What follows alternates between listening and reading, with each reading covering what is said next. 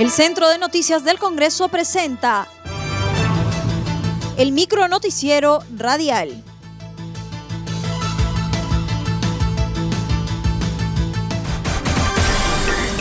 ¿Cómo están amigos? Les saluda Rómulo Vargas. Hoy es viernes 27 de noviembre y estas son las principales noticias del Congreso de la República.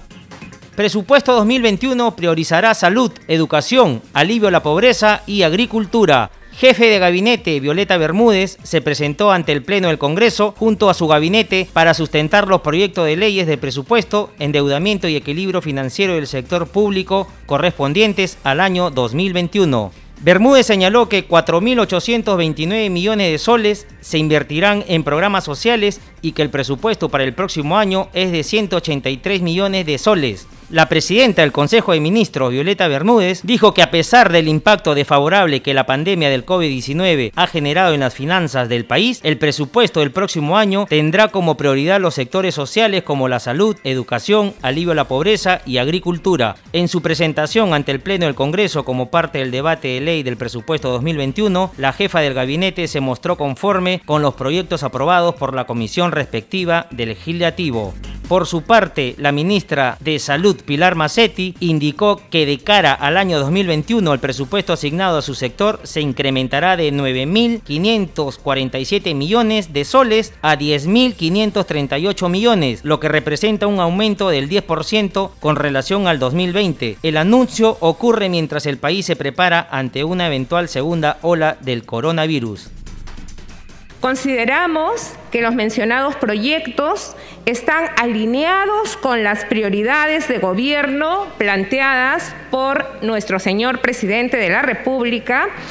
En primer lugar, atender la emergencia sanitaria. En segundo lugar, favorecer la reactivación económica a la población más vulnerable. Y en tercer lugar, permitir una transición ordenada para el siguiente gobierno. El presupuesto para el año 2021, como bien se ha presentado, se incrementará, es decir, en 5.662 millones de soles adicionales. A su turno, el congresista Humberto Acuña, presidente de la Comisión de Presupuesto, sustentó el dictamen del presupuesto para el año fiscal 2021 que asciende a 183.030 millones de soles. En su alocución, Acuña resaltó que el incremento de este monto, a diferencia del año 2020, es porque las actividades económicas se deben reanudar a la brevedad. El proyecto de presupuesto del sector público para el año fiscal 2021 asciende a la suma de 183.000 30 millones de soles y representa el 23.7% del PBI, reflejado un incremento de 5.662 millones de soles o equivalente a un incremento del 3.2% en relación al año fiscal 2020.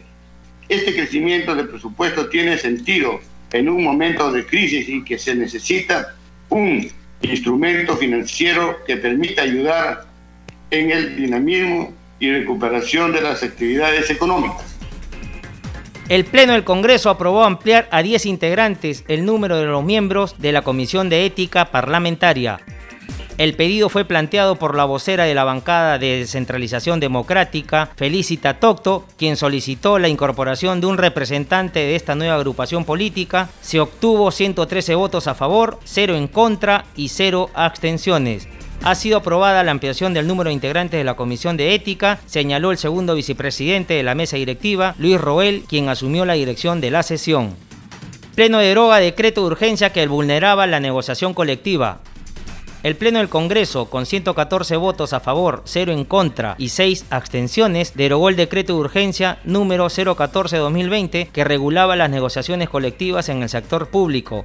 El legislador Daniel Oceda Yucra, del FREPAP, presidente de la Comisión de Trabajo y Seguridad Social, explicó que dicha norma no tomó en cuenta que la negociación colectiva es un derecho humano consagrado en la Constitución vigente y también en diferentes instrumentos internacionales de derechos humanos. Por su parte, el legislador Omar Chejade, de Alianza por el Progreso, presidente de la Comisión de Constitución y Reglamento, dijo que el decreto de urgencia 014-2020 vulneraba diferentes principios consagrados en la Constitución, sostuvo que la norma violaba flagrantemente los derechos de la clase trabajadora y sus principios fundamentales de sindicalización y negociación colectiva. Comisión de Constitución aprueba dictamen que elimina pensión vitalicia para expresidentes. La Comisión de Constitución y Reglamento que preside el legislador Omar Chejade aprobó por unanimidad el dictamen que plantea eliminar la pensión vitalicia para los expresidentes y deja sin efecto otros beneficios como el recorte del resguardo policial a dos años, a los expresidentes constitucionales de la República se les asigna resguardo policial mínimo necesario por el periodo de dos años contados a partir del día siguiente de suceso en el cargo, señala el dictamen.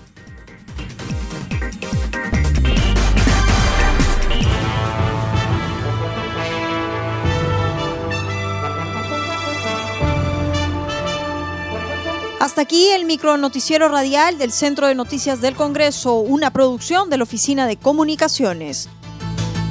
Los invitamos a visitar nuestras redes sociales y sitio web www.congreso.gov.pe.